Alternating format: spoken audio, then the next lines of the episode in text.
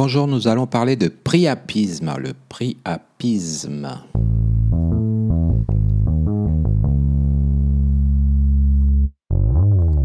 Alors, le priapisme, c'est une érection anormale, prolongée, irréductible et survenant en l'absence de désir sexuel. Donc, érection anormale, prolongée, irréductible et survenant en l'absence de désir sexuel. Le médecin d'emblée euh, va éliminer lorsqu'il y a priapisme à haut débit, c'est-à-dire que le gland est turgescent, un contexte euh, traumatique périnéal ou des lésions au niveau de l'artère caverneuse lors d'une injection.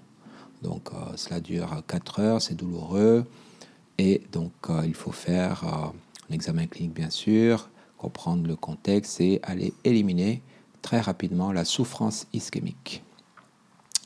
Alors, on a également le priapisme à faible débit, donc le gland est flasque.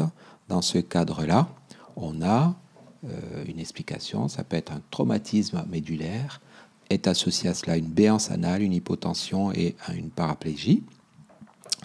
On a également des causes de priapisme à bas débit, les traumatismes crâniens, les compressions médulaires.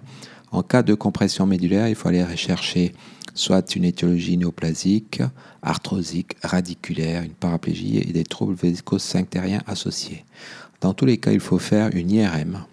Donc, euh, face à un priapisme, une IRM, euh, donc euh, médulaire, cérébro-médulaire. Autre cause de priapisme à faible débit, donc les médicaments, donc les neuroleptiques, euh, les prostaglandines, euh, certains alpha-bloquants et euh, d'autres produits encore. Ne pas, obliger, ne pas oublier certains patients qui se font des injections intracaverneuses de drogue érectogène. Donc ça peut exister. Hein. Et ça existe. voilà. Donc ensuite le médecin va rechercher des causes euh, j'aurais plus posément, donc tout ce qui est néoplasie, euh, avec euh, donc des métastases et obstructions au niveau du retour veineux, par exemple un épithélioma de la verge ou de l'urètre. On peut avoir des compressions mécaniques à localisation secondaire au niveau donc urogénital par, dans des phénomènes leucémiques par exemple. Donc les néoplasies peuvent s'associer à un priapisme tout ce qui est thrombophlébite pelvienne. Euh, voilà, donc euh, dans certains cas, donc euh, la thalassémie, les patients dialysés, des embolies graisseuses vont créer des thrombophllébites pelviennes. Les infections peuvent se traduire par un priapisme, notamment l'urétrite ou la prostatite. il y a des maladies hématologiques qui peuvent évoluer vers un priapisme la polyglobulie, la drépanocytose, tout ce qui est trypanosomiase, donc c'est des infections, et tout ce qui est également troubles d'agrégation plaquettaire ou de coagulation. Et puis on a les leucémies myéloïdes chroniques, donc les causes hématologiques peuvent se traduire par un préapisme.